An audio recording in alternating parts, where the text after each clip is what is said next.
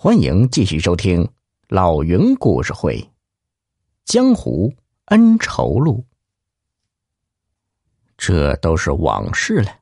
此时，沈小兰看着云上的脸，说道：“云公子，我看你还是乖乖的跟我回去吧。你们这样苦苦相逼，究竟是为了什么？”沈小兰取出香帕。抹了抹云上额头上的汗珠，柔声说道：“你不要紧张嘛，我父帅是想请你去找一份宝物。”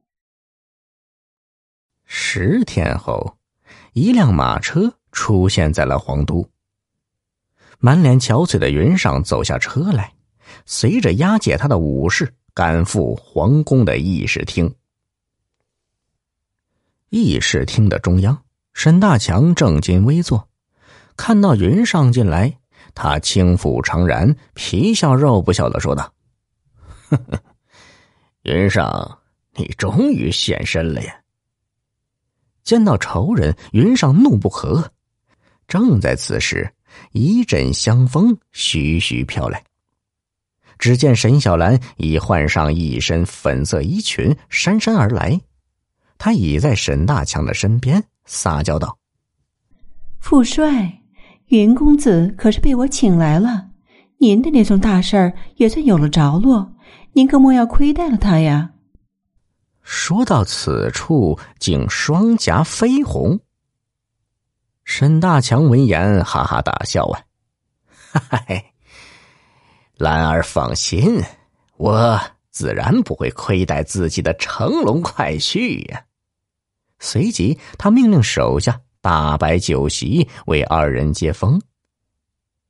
没过多久，酒席已备好，云上一声不吭的坐着，倒是乐坏了沈小兰。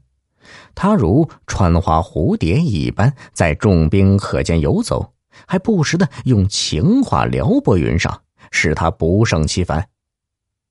我要见我娘。云上突然爆发出低沉的怒吼声，众人为之变色。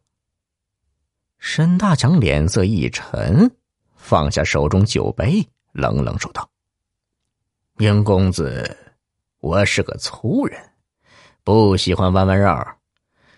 你想见娘亲，不难，但是你得帮我做一件事。”说罢，他一挥手，少卿。几个武士合力抬来一个金鼎。乾隆鼎，云上大声惊叹。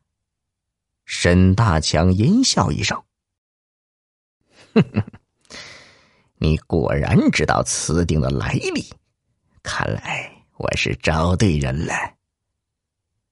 这个鼎啊，原本是民国国君的私藏之物，外人很少知道。据传。”鼎中藏有绝世珍品，个个是价值连城。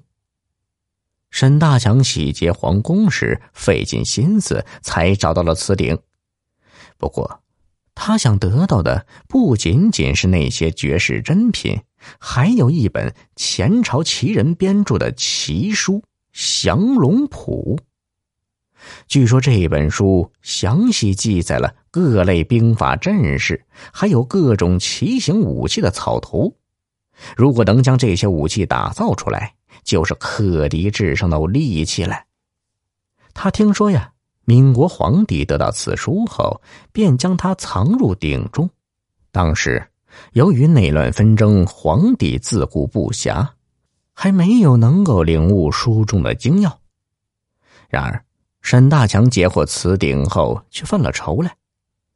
这个鼎也不知道是用什么金属打造的，坚实无比，平常的铁器根本没法撬动。后来他了解到，监制此鼎的匠师名叫君无邪，是云上父亲的密友。为了防止旁人偷盗。他打造此鼎时，不仅用了世间稀有的金属打造，还设计了精巧的机关、七巧玲珑锁。如果不得要领，根本无法开启。然而此时，君无邪已经去世，皇族中知晓开启方法的人也已被杀。更为烦心的是，开启此锁的钥匙也不知去向。当他正为之苦恼之时，有人告诉他，云上曾拜君无邪为师，向他讨教过这门奇术。得知这个消息，沈大强大喜，忙派人四下寻找云上的下落。小耳朵们，本集已播讲完毕。喜欢的话，别忘了订阅呀！